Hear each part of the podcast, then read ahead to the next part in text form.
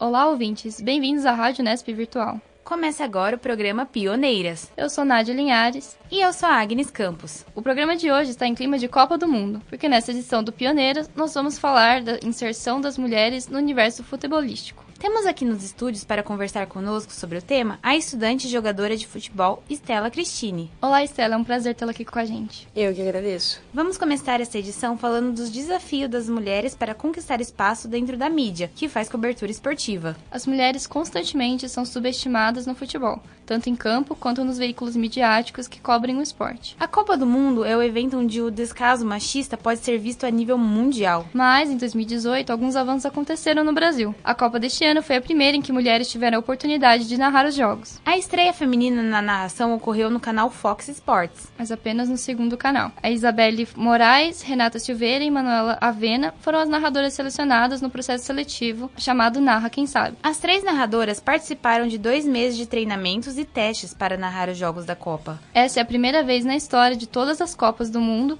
em que mulheres vão narrar os jogos aqui no Brasil. Estela, o que você acha dessa iniciativa da Fox Sports? Você viu ou ouviu algum comentário? a respeito? Eu li e ouvi alguns comentários sobre a iniciativa da emissora e acho que, de certa forma, a gente pode dizer que é uma quebra de barreira a mais para a inserção das mulheres no mundo do esporte. E a ideia teve uma repercussão até que considerável. Ela alcançou 300 candidatas e dessas 300, as três foram contratadas para o trabalho que está sendo realizado nessa Copa. Você assistiu ou ouviu pelo rádio um jogo narrado por alguma mulher? Não, nunca assisti nem ouvi, mas acredito que com o aumento dessas iniciativas iniciativas que a Fox teve, a oportunidade não vai faltar. A primeira mulher a narrar um jogo de futebol na televisão brasileira foi Luciana Mariano. Luciana foi a voz da TV Pernambuco para a transmissão do Campeonato Pernambucano em 1997. Mas só 20 anos depois é que as mulheres conseguiram espaço em frente aos microfones para a narração de um campeonato mundial. A primeira narração feminina em transmissão da Copa traz o desejo por maior espaço para as mulheres profissionais no esporte. Selecionada pelo Narra Quem Sabe, Isabelle Moraes narrou a abertura da Copa de 2018 pela Fox Sports. O processo seletivo elegeu três jornalistas mulheres para compor o time feminino de narradoras da Fox na Copa da Rússia. Embora as selecionadas estivessem bem preparadas, houve quem dissesse ser estranha a narração feminina na Copa. A narração feminina pode até gerar estranheza, mas só porque as mulheres raramente têm a oportunidade de narrar os jogos no Brasil. Hoje, espera-se que as narradoras tenham mais espaço no universo futebolístico e adquiram experiência profissional. Com poucas oportunidades de participação, as mulheres acabam tendo menos experiência do que os narradores homens. Quando os profissionais tiverem tanto espaço no mundo esportivo quanto os homens, haverá uma competição profissional igualitária. Para o desenvolvimento profissional, é necessário mais do que preparo. A experiência é indispensável para o aperfeiçoamento. Dessa forma, espera-se que a narração feminina torne-se cotidiana e comum. Frente aos obstáculos impostos pelo machismo, outra conquista é a das mulheres dentro das redações esportivas. Entre as pioneiras no jornalismo esportivo de rádio está a jornalista Regiane Ritter. Foi em 1980 quando a Regiane foi contratada pela Rádio Gazeta de São Paulo. Ela apresentava um programa musical e de variedades. Três anos depois, ainda na Rádio Gazeta, ela recebeu um convite para exercer uma nova função. Regiane trabalharia durante as folgas dos repórteres que cobriam os clubes paulistanos. Anos depois, Regiane começou a atuar na TV Gazeta, como produtora e comentarista do programa de debates chamado Mesa Redonda. Regiane também participava das transmissões dos jogos. A repórter sofreu muito preconceito quando cobriu os campeonatos. Muitos homens diziam que a informação esportiva perderia credibilidade na voz de uma mulher. Regiane até sofreu tentativas de boicote enquanto trabalhava cobrindo os jogos. Muitos jornalistas homens não aceitavam perder o posto de repórter esportivo para uma mulher. A repórter era vítima de preconceito por parte dos próprios colegas. Em 1986, Regiane teve problemas com o jornalista esportivo Milton Neves, que estava na rádio Jovem Pan. Ela foi ofendida pelo jornalista e escutou dele que mulher não entende nada de futebol. Muito típico. Tempos depois, Milton Neves disse ter ficado arrependido. Em 1991, Regiane foi escolhida como melhor jornalista do ano pelo jornal Unidade, o Sindicato dos Jornalistas de São Paulo. No ano de 1994, surgiu a oportunidade de cobrir a Copa do Mundo dos Estados Unidos. Hoje, Regiane comanda o programa Disparada no Esporte da Rádio Gazeta. Para jornalista, mulheres não podem despencar e têm que batalhar pelo que querem, assim como ela fez. Hoje, ela comemora ter aberto as portas para as mulheres no jornalismo esportivo. Em sua homenagem, a Associação dos Cronistas, Cronistas Esportivos do Estado de São Paulo criou o troféu Regiane Ritter. O troféu premia todos os anos uma jornalista esportiva de destaque. Mesmo com Regiane na trajetória das mulheres no jornalismo esportivo, o preconceito ainda acontece. A mulher ainda é desvalorizada tanto como jornalista como esportiva. Stella, como você acha que o preconceito contra a mulher no jornalismo esportivo pode ser superado? A presença das mulheres no esporte vem se tornando cada dia maior. Consequentemente, seu preconceito ele vem caminhando junto. Quando a gente fala algo do tipo como a atleta ou a jornalista usando o gênero feminino, a gente já espera uma resposta com 10 pedras na mão. Acredito que nunca veremos o fim do preconceito contra a mulher no mundo do esporte, mas creio também que a cada ano que passarmos, seu número irá aumentar, fazendo com que a sociedade esteja rodeada disso. E mesmo não aceitando, será obrigada a respeitar. Ela agora uma pergunta mais pessoal. Você já enfrentou algum tipo de preconceito, falando para você estar tá no balé em vez de jogar futebol ou coisa do tipo? Não, eu particularmente não, mas teve um caso que aconteceu com uma das meninas que joga no meu time, que ela sempre treinou com os meninos. E há uns 5 ou 6 anos atrás, ela foi disputar um campeonato paulista na série prata e não deixaram ela jogar por ela ser menina. Então ela ficou fora do campeonato. Apesar dos avanços das mulheres nos esportes, o machismo ainda é algo recorrente. Um dos casos recentes foi o da torcedora assediada por brasileiros na Rússia. O vídeo veiculado na internet mostra os homens fazendo piada sobre os órgãos genital da mulher. Stella, você ou seus colegas de time já foram desrespeitados de alguma forma dentro do esporte? Não. É muito complicado essa relação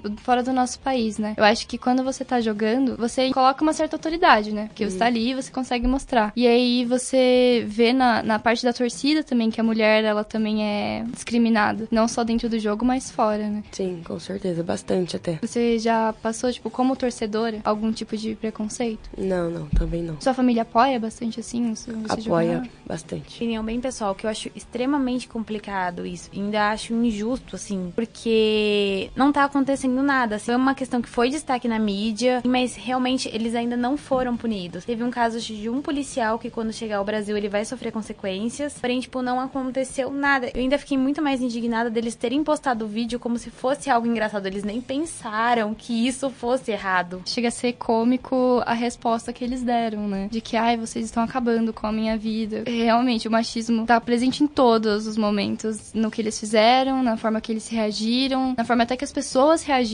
com o que eles fizeram, achando engraçado, ou então passando a mão na cabeça deles, falando tipo, ai, mas eles só beberam, eles só estavam lá zoando, não é pra nada. E aí ninguém tá perguntando para quem sofreu aquilo se aquilo não foi nada mesmo. Segundo a editora-chefe de On Ting Olga, Mariana Nadai, uma das ações da hostilidade sofrida pelas mulheres em eventos como a Copa é que o futebol é considerado um espaço essencialmente masculino. Nadai ainda ressalta a falta de visibilidade e investimento em torneios femininos. Além das torcedoras e as atletas, as jornalistas esportivas também sofrem com preconceitos. Em março deste ano, a jornalista do canal Esporte Interativo, Bruna De Altri, foi beijada à força por um torcedor. No mesmo mês, a repórter Renata Medeiros da Rádio Gaúcha foi agredida fisicamente e ofendida também por um torcedor. Esses casos levaram à criação da campanha Deixa Ela Trabalhar, criada por cerca de 50 jornalistas esportivos de todo o país. O vídeo publicado na internet conta com relatos de agressões e assédios sofridos por elas. A campanha busca trazer visibilidade a essas mulheres que são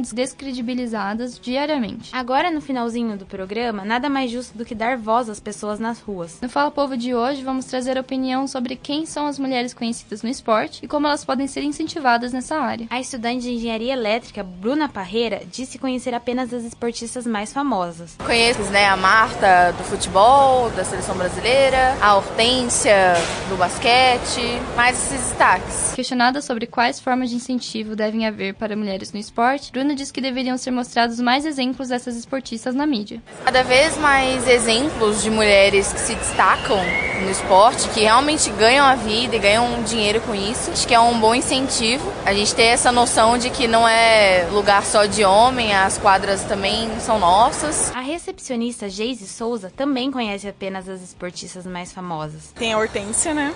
Que é do basquete, que eu vi recentemente, e tem a Marta, que é do futebol. Mas assim, eu sei que tem outras, mas eu não conheço tanto e não sou tão interagida na questão do esporte. João Paulo Sanches, que trabalha na área de contabilidade, diz que acompanha mulheres mais no futebol. Paulo também aborda a questão dos incentivos das marcas em relação à participação de mulheres no mundo esportivo. Talvez um pouco mais incentivo das marcas e, né, para dar um incentivo até para as marcas querer investir. Eu acredito que seja isso. A estudante de engenharia mecânica Jaine Lopes fala sobre a importância do esporte para a visibilidade das mulheres fora de casa. Ah, aumenta a visibilidade para a mulher fora de casa, né? Uma área incomum que deveria impor mais a mulher no, no mercado de trabalho. Acredito que aumenta a visibilidade para outras mulheres que estão em casa que possam ver um futuro diferente. É, para falar um pouquinho mais da Copa, foi muito interessante também as mulheres do Irã serem incentivadas a participarem da torcida dos jogos, né? E isso é uma grande mudança que o país está sofrendo agora. Elas conseguem ir nos jogos, elas conseguem dirigir e eu acho muito importante ressaltar essas mudanças também, trazer é, para as mulheres acompanharem o esporte, também umas mídias mais alternativas como as vibradoras, que tá fazendo a diferença nessa cobertura esportiva, trazendo o que tá faltando, né? Preenchendo esse espaço que é dominado pelo patriarcado, trazendo matérias com viés mais feminista. Queria também ressaltar que teve uma propaganda, na verdade, de duas jornalistas esportivas que eu vi um vídeo no, na página do Quebrando Tabu no Facebook, que elas pegavam caras aleatórios na rua e elas davam para esses caras ler todas as ofensas que elas já sofreram ao longo da vida, assim, ao longo da profissão. E assim, nem os caras mesmos conseguiam ressaltar, tipo, o tamanho da violência, porque tinham ameaças de morte, ameaças de estupro, é, falando que elas tinham que prestar atenção no marido dela de casa, além de serem chamadas daqueles palavrões. E isso também foram tweets que elas viram. Esse vídeo foi muito emocionante. Você chegou a assistir, Stella? Não, não vi. Você acompanha algum, alguma mídia esportiva? Assiste na televisão, lê mais? Às vezes eu costumo ler, sim, umas matérias de jogos mesmo na Copa. Tô tentando acompanhar o máximo de jogos possível. Leio algumas coisas, algumas páginas no Facebook também, acompanho os jogadores. É legal, né? Poder ver. Eu acho que é diferente quando você vê uma matéria escrita por uma mulher que tem essa preocupação de incluir do que as matérias comuns, que sempre são homens que escrevem ou são voltadas para os times masculinos também. Você acompanha mais times femininos? Às vezes eu costumo sim acompanhar, mas as atletas, no caso, não são nem os times femininos, mas. Você acompanha só o futebol ou você gosta de outro esporte também? Só o futebol. O esporte brasileiro, né? ah, e eu queria também, quando eu fui fazer o Fala Povo nas ruas, um moço fez um comentário muito interessante que ele falou sobre, tipo assim, a igualdade salarial. A gente sabe que a Marta é considerada a melhor jogadora do mundo. O salário dela não chega a um terço do Neymar, que não é nem considerado um dos melhores do mundo. E ele comentou dessa igualdade salarial, que ele falou assim: ah, eu parei para pensar um dia, o salário tem uma diferença muito grande. E não é só no esporte também, em filmes, assim, em várias áreas, assim. As mulheres, elas ganham destaque, mas os salários delas são extremamente inferiores aos dos homens. Além da discriminação que a gente tem, assim, social, a gente ainda tem uma discriminação financeira muito grande. Sim, isso influencia muito na, no sistema mesmo, né? Ainda estamos longe de conquistar igualdade no esporte, mas só nossa presença nesse meio tão machista mostra que a nossa luta continuará. E se hoje mulheres ainda não são muito conhecidas no mundo esportivo, daqui a alguns anos o nome de diversas jogadoras narradoras e jornalistas estarão na ponta da língua da população. Bom, e assim nosso programa chega ao fim. Gostaríamos de agradecer a Estela pelo debate, a participação no programa. Estela, você gostaria de fazer alguma consideração final? Eu só tenho a dizer que o futebol feminino hoje ele realmente sofre muito preconceito e que quem deseja assim chegar em algum lugar tem que correr atrás do que realmente quer, sem, sem se abalar com algum comentário ofensivo, como a gente costuma ver nas mídias. Obrigada. Agradecemos também a editora de som, Giovanna Romanoli. E as repórteres, Agnes Campos, Isabelle Toso, Maria Clara Silva e Marina Semisato. O programa também não poderia ser realizado sem nossa produtora Flávia Gasparini, nossa roteirista Paula Borim e a editora Milena Almeida. Agradecemos também nossa pauteira Juliana Gálico. E gostaríamos de dizer que hoje o programa tá um pouquinho diferente com as locutoras e ele tá passando por algumas mudanças, mas logo logo a gente volta com a programação normal. Eu sou Agnes Campos e eu sou Nádia Linhares. Muito obrigada por nos ouvir e até o próximo Pioneiras.